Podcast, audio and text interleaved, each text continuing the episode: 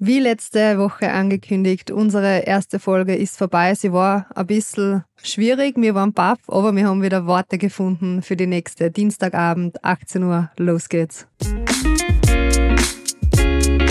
Dieser Podcast wird präsentiert von Steiermark Tourismus. Als grünes Herz Österreichs und als unsere Heimat liegt uns die Steiermark ganz besonders am Herzen.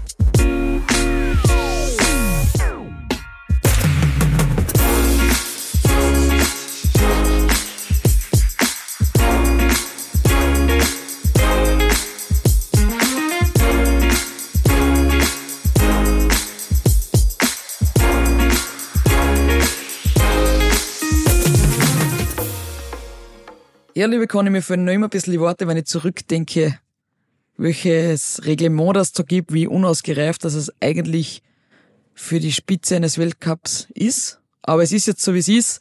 Es gibt ja viele Erneuerungen in diesem Winter und unter anderem findet dieses Mal der Speed of Duct wirklich woanders statt und nicht mehr in Lake Louise für die Damen.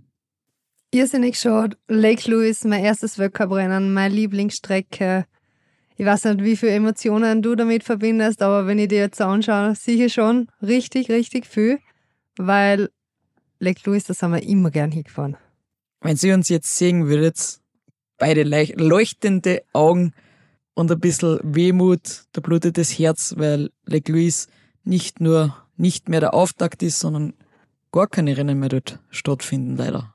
Ich weiß jetzt gar nicht, wer es genau abdraht hat. Es ist ein bisschen mit Veranstalter, es ist ein bisschen mit dem kanadischen Skiverband, natürlich mit der FIS, der was in den Kalender plant. Also es waren ein paar Unstimmigkeiten. Im Endeffekt, Lake Louis gibt's nicht mehr bei uns im Weltcup. Irrsinnig, irrsinnig schade, weil es auch mein absolutes Lieblingsrennen war. Wir werden jetzt nicht in Wehmut verfallen und nicht in der Vergangenheit kramen. Wir sind hier und jetzt. Jetzt schaut das Zermatt-Rennen schon richtig her. Letztes Jahr ist es leider abgesagt worden, aber dieses Jahr glaube ich schon, dass es stattfinden wird.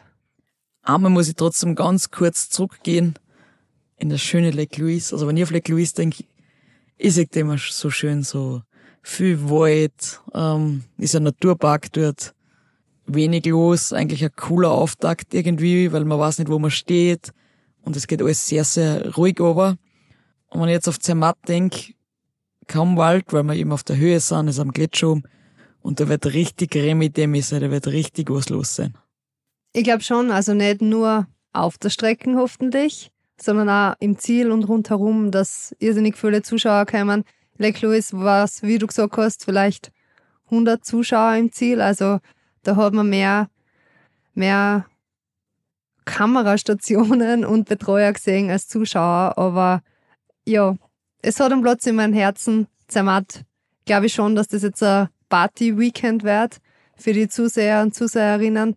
Für uns hoffentlich auch und dass da gute, faire, sichere Rennen stattfinden. Davon gehen wir aus, dass das alles im Griff haben, die Veranstalter und die FIS. Conny, bist du dort schon mal irgendeinen Teilabschnitt gefahren, wo die Abfahrt obergeht nächste Woche? Wir haben letztes Jahr offizielle Trainingstage in Zermatt, Chavinia gehabt wir haben zwar dort trainiert, wo das Rennen stattfindet, aber nicht die eigentliche Rennstrecke. Ist ein bisschen schwierig zum erklären, wie wir die letzten Wochen mitgekriegt haben, haben es die Zermatter, die Schweizer, selber nicht gewusst, wo die Rennpisten ist, weil da ein paar Unstimmigkeiten gegeben hat. Ähm, ja, das Rennen, der Ruf eilt dem Rennen voraus. Wie du mich gefragt hast, nein, wir haben da noch nicht trainiert. Weißt du ungefähr, wie die Strecke verläuft? Also gibt's da Videos vom Frühjahr, weil es war einmal, wir hatten mal geplant vor zwei Jahren, dass wir hinfahren trainieren, das ist dann leider doch nicht zustande gekommen, weil im Frühjahr wird sie dort eigentlich voll gut gehen. Weißt du von anderen Nationen, ob wir dort war trainieren und hast du da Videos oder irgendwas gesehen oder hast du damit befasst? Gibt's da für die Trainer irgendeine, irgendeine Aufzeichnung, wo man sagt, man kann sich das ein bisschen im Vorhinein anschauen? Wir haben da Drohnenshots gesehen, also wirklich eine Vogelperspektive, wo so mal die Strecken abgeflogen sind, aber richtige Trainingsvideos habe ich noch nicht gesehen. Ich glaube, dass die Schweizer und die Italiener mal trainiert haben vor ein paar Jahren. Aber letztes Jahr und heuer hat da sicher keiner trainiert, weil es einfach vom Schnee her auch nicht möglich war. Heuer waren wir dort, drei Tage hätten wir wieder die offiziellen Trainingstage gehabt. Und wir sind genau dreimal freigefahren, weil das Wetter einfach überhaupt nicht mitgespielt hat. Und Ich glaube, dass die anderen Nationen auch so gegangen ist. Also da fährt jeder richtig blank hin. Ja, das Ganze ist ja ein Thema, was man ein bisschen, oder was ich ein bisschen aufgreifen möchte. Ich weiß, ich tue mir jetzt ein bisschen leichter, weil ich außenstehend bin, unter Anführungszeichen. Einen Kritikpunkt an diesen Rennen sage ich jetzt trotzdem ganz offen und ehrlich aus. Der November ist eigentlich der Monat, wo man sich in Amerika perfekt für die Speedrennen vorbereitet. Also normalerweise sind wir Anfang November immer nach Amerika geflogen, nach Copper Mountain. Und diese Vorbereitung führt eigentlich komplett, weil man jetzt das Rennen da, ich sag's wie es ist, eingemuckst da zwischendrin. Wie ist das jetzt als Athlet? Weil, wie gesagt, vorher ist es ausgefallen. Ich war letztes Jahr absolut nicht beleidigt, weil ich wäre richtig blank da gestanden. So waren wir, sind wir doch früher nach Amerika geflogen. Das fällt heuer für euch aus, beziehungsweise ihr fliegt's danach. Wie siehst du das jetzt als aktive Athletin? Das ist irgendwie eingemuckst, ist meine Meinung. Wie siehst du das? Ja, so kommt es uns auch vor. Es wird ähm, mit allen möglichen irgendwie eingedrängt und alles Menschenmögliche gemacht. Ähm, es sind viele Videos, Fotos umgegangen vom Bagger, dass einfach der Gletscher da umgestaltet wird, dass wir da Rennen fahren können. Meiner Meinung nach ist es auch nicht die beste Lösung, einen Skisport so zu verkaufen, aber wir wissen auch, dass um die Jahreszeit der Skisport mit coolen Bildern, wie zum Beispiel in Sölden, umgebracht wird, die Wirtschaft angekurbelt wird.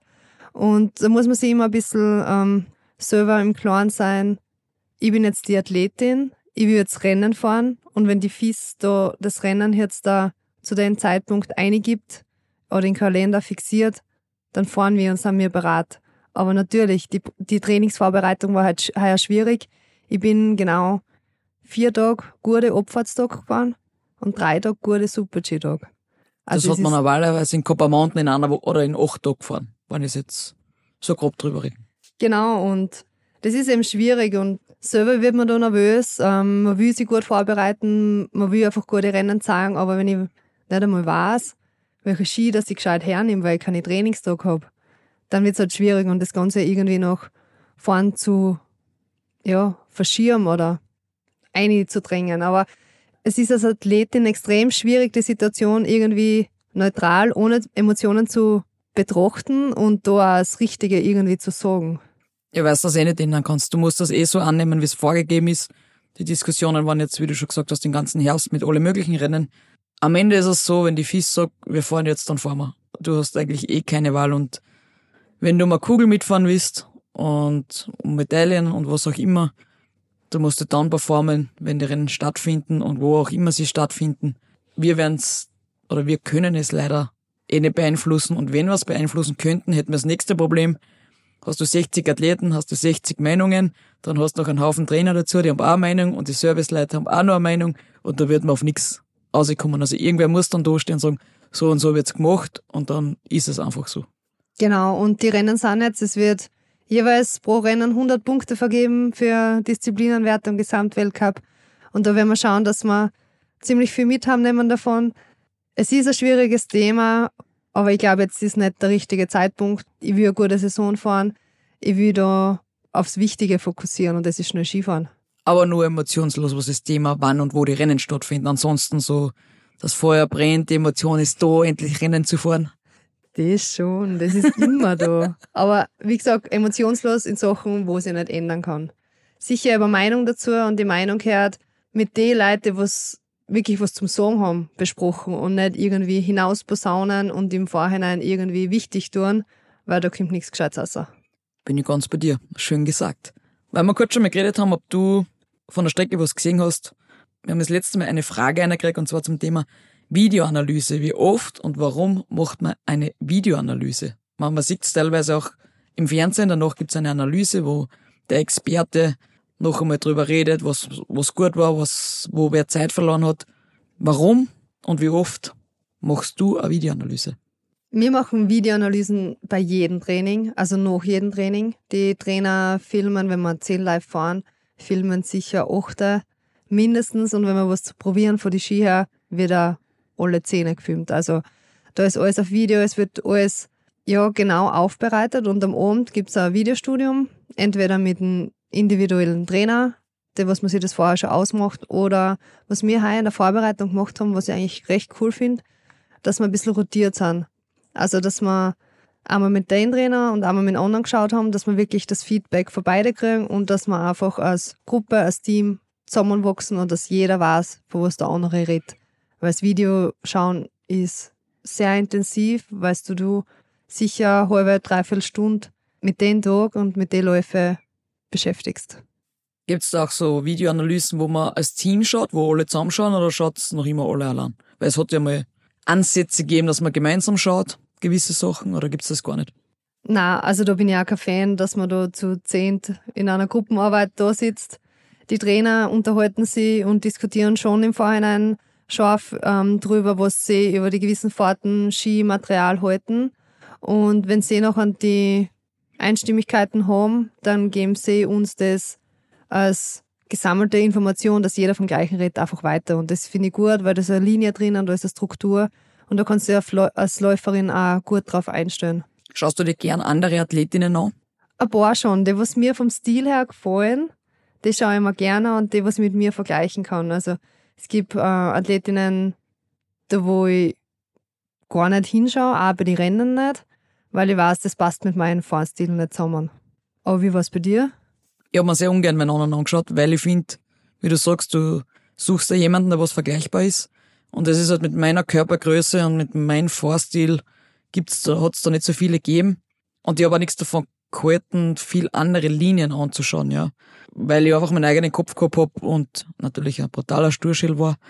Vielleicht hätte mir teilweise ein bisschen mehr außerholen können, aber ich bin so auch ganz gut durchgekommen und wollte einfach hauptsächlich mein Ding durchziehen, die meiste Zeit vor allem im Super-G finde ich es oft wichtig, wenn man sich davor vielleicht jemanden anschaut, um gewisse Passagen einschätzen zu können, wie schnell die Tore kommen. Und da hat es auch nicht viele Athleten gegeben, was ich mir gerne angeschaut habe. Ich habe mir zum Beispiel, wenn ich mir eine Fede anschaue, da schaut immer alles so leicht aus. Ja. Die fährt einfach so einen schönen runden Schwung, wo ich mir denke, boah, das ist eh voll leicht. Und wenn ich mir dann ähm, jemand anders anschaue, ich mir denke, boah, das schaut alles so schwer aus, dann, dann bringt mir das auch aus dem Konzept am Start. Und ich habe mir gerne Vicky Remsburg angeschaut, weil die ist nicht immer dumm gefahren, die hat ihn recht frech hinlassen und dann die Fäde dazu, die ist sehr rund gefahren und ich mir gedacht, ah ja, dann nehme ich den Mittelweg, das, das passt dann ganz gut. und es hat oft gut passt. Aber was wir auch gemacht haben, ähm, was finde ich auch sehr wichtig war, nicht nur das Videostudium, sondern dass wir miteinander geredet haben. Ein Trainer steht auf der Seite, der sieht sehr viel von der Seite, aber es spürt sich halt manchmal alles ein bisschen anders an. Und ich finde, dass wir das die letzten Jahre sehr, sehr gut aufgebaut haben, schon über die Trainings bis zu den Rennen, dass wir uns abgesprochen haben. Weil von außen schaut es oft schneller oder langsam aus und erst wenn du fährst, kannst du sagen, ob die Tore schnell kommen. Also das, wie kann man das am besten erklären? Um, ähm, da gibt es nämlich Unterschiede, ja, ob man sich schnell, schnell fühlt oder ob die Tore schnell kommen. Genau, also 120 oder 100, 120 kmh sind, sind 100, 120 kmh. Aber wenn jetzt der Torabstand ähm, 50 Meter ist oder 45 Meter ist halt dann der große Unterschied. Bei 45 Meter kommen sie halt gefühlt schnell daher und bei 50 hast du eigentlich unter Anführungszeichen die normale Zeit zwischen die Tore, wo du sagst, das ist ein normales, normales Super-G-Tempo. Also das kommt dann sehr, sehr viel auf den Torabstand an und natürlich auf den Radius. Je mehr dass das raustritt, desto schneller fühlt sich's dann auch wieder an, dass die Tore daherkommen. Genau, und das haben wir nicht nur bei die Rennen gemacht, sondern auch bei die Trainings dass wir nachher wirklich, wenn es drauf ankommt und wenn es wirklich zählt, dass wir wissen, von was dass wir reden. Und nicht nur bei der Besichtigung, sondern auch vor der Besichtigung, direkt beim Rennen, Nachbesprechung im Ziel. Es ist eigentlich immer nur um das gegangen. Also wir haben 24-7 oft im Winter damit verbracht, dass wir darüber geredet haben, wie die Linie ist, ob man sie schon fahren sieht und wie man sie gefühlt hat. Ja, und das Interessante ist, wenn dann anderer für die Athleten kommen ist, du kannst das ja nicht mit allen in der Mannschaft machen. Also wir sind zwischen 10 und 14 Leute am Start und natürlich kannst du nicht mit 14 Leuten gleich reden. Es sind meistens drei, vier, wo du vom gleichen redest. Und wir haben den vorher mal vor ein paar Jahren gehabt, dass wir gesagt hat, Ma, ich würde euch auch so gern was rauffunken. Ja, und dann funkst du halt was rauf. Und da kommt ein Funkspruch und ich hab mir gedacht, was ist das? Was, was ist das für Information? Wie soll ich das jetzt verarbeiten? Was mache ich damit?